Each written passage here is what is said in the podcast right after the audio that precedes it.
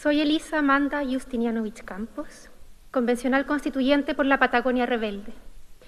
representante de movimientos sociales, ambientales, sindicales y feministas, agrupados en la Coordinadora Social de Magallanes.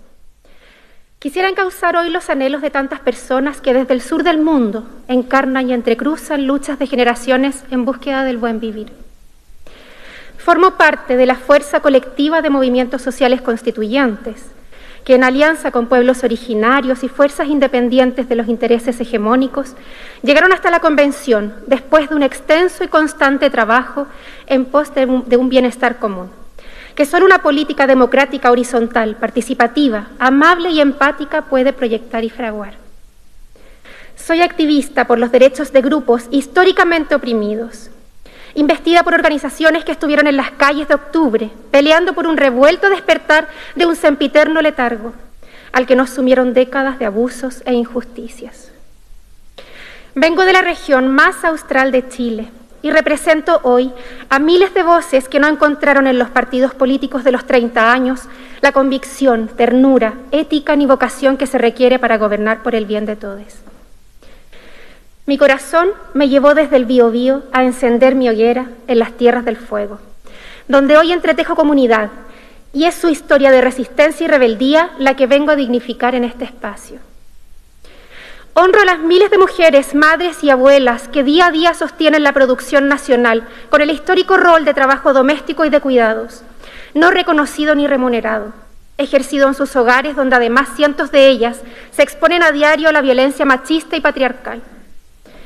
A las compañeras feministas, activistas y personas de la diversidad sexual, postergadas en sus demandas históricas de justicia, reparación, equidad y lucha por los derechos sexuales y reproductivos al invisibilizado futuro de Chile, las niñeces y adolescencias a quienes debemos garantizarles el derecho a crecer libres de violencia a través de crianzas respetuosas y su participación en la toma de decisiones que les afectan. A las personas migrantes que eligen este país para buscar un futuro mejor y que sobreviven en el territorio a pesar de las dolorosas expresiones de racismo y xenofobia. Honro también a los ecosistemas bullientes de vida, tierras, aguas y animales que han sido tasados como recursos a explotar en vez de reconocer su valor intrínseco y nuestra evidente ecodependencia.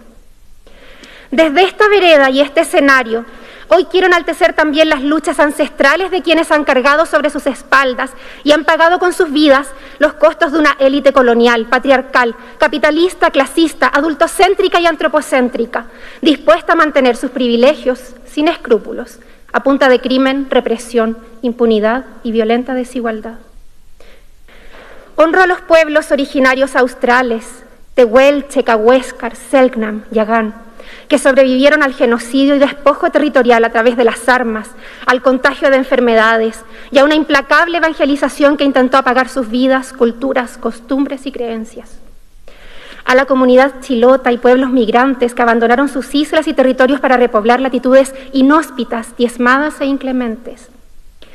Traigo a la memoria a los trabajadores del frigorífico Bories, que junto a natalinos se levantaron piedra en mano en una gran revuelta obrera contra la colonización inglesa que los sometía a condiciones de vida y salarios miserables, mientras el Estado protegía con armas la explotación ganadera. A quienes lucharon por levantar la Federación Obrera de Magallanes, organización anarcosindicalista admirada por Luis Emilio Recabarren, y las decenas de almas que perecieron en aquel horroroso incendio provocado por una nación al servicio de los intereses privados. Honro a las generaciones de estudiantes, particularmente niñas, que gracias al paso de Gabriela Mistral por Magallanes aprendieron a leer y a soñar con su autonomía y emancipación.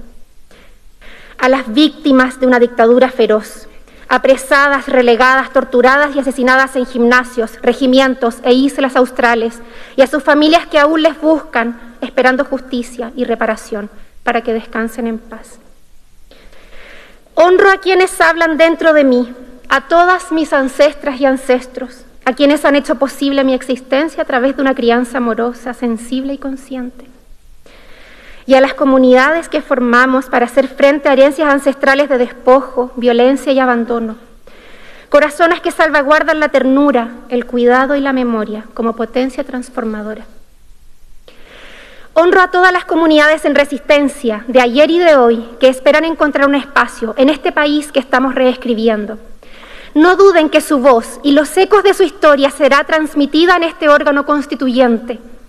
Me posiciono hoy desde los últimos refugios para la vida nativa y migrante, territorios que tientan los bolsillos de transnacionales hambrientas de saqueo, expropiación y explotación masiva e insostenible. Amenazas que enfrentamos los pueblos australes con la defensa acérrima de los añosos bosques de lengas, coigües y ñirres, de bosques en miniatura, de parques marinos, reservas mundiales de agua dulce y de poderosos ventarrones de aire limpio. La emergencia climática, la búsqueda de soberanía alimentaria y la conservación de ecosistemas a tiempo de sobrevivir no toleran más extractivismo neoliberal, inconsciente del frágil equilibrio ecosistémico que es nuestra responsabilidad mantener. Desde ahí afirmamos con urgencia y determinación, única solución, ecoconstitución, feminista y plurinacional.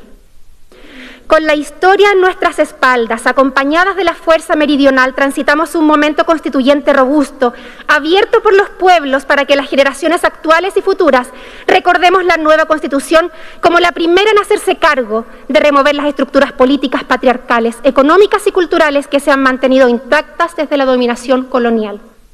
Les invito a sentipensar el futuro, con la constitución que permitió superar el capitalismo desatado y fue fermento para organizar un modo de vida social equilibrado con la naturaleza, la que abordó los derechos desde la perspectiva de un Estado garante, la que permitió distribuir el impulso político y la demanda de autogobierno en sus territorios con el protagonismo de los pueblos aquella constitución que allanó el camino para el nacimiento y despliegue de instituciones populares y democráticas, garantes de la libertad social, y que potenció la cooperación como energía dinamizadora de nuestras relaciones sociales. Una constitución para futuras generaciones, sí, pero más importante aún, para evitar el evidente colapso actual. Y para semejante épica estoy aquí ofreciendo con otras y otros mi corazón en esta misión titánica por el buen vivir de los pueblos y con la convicción de que la utopía se construye al andar, con el deber ineludible de construir un nuevo relato en donde estemos todos. Porque la constituyente es nuestra y la hacemos los pueblos. Aguante la Patagonia rebelde. Muchas gracias.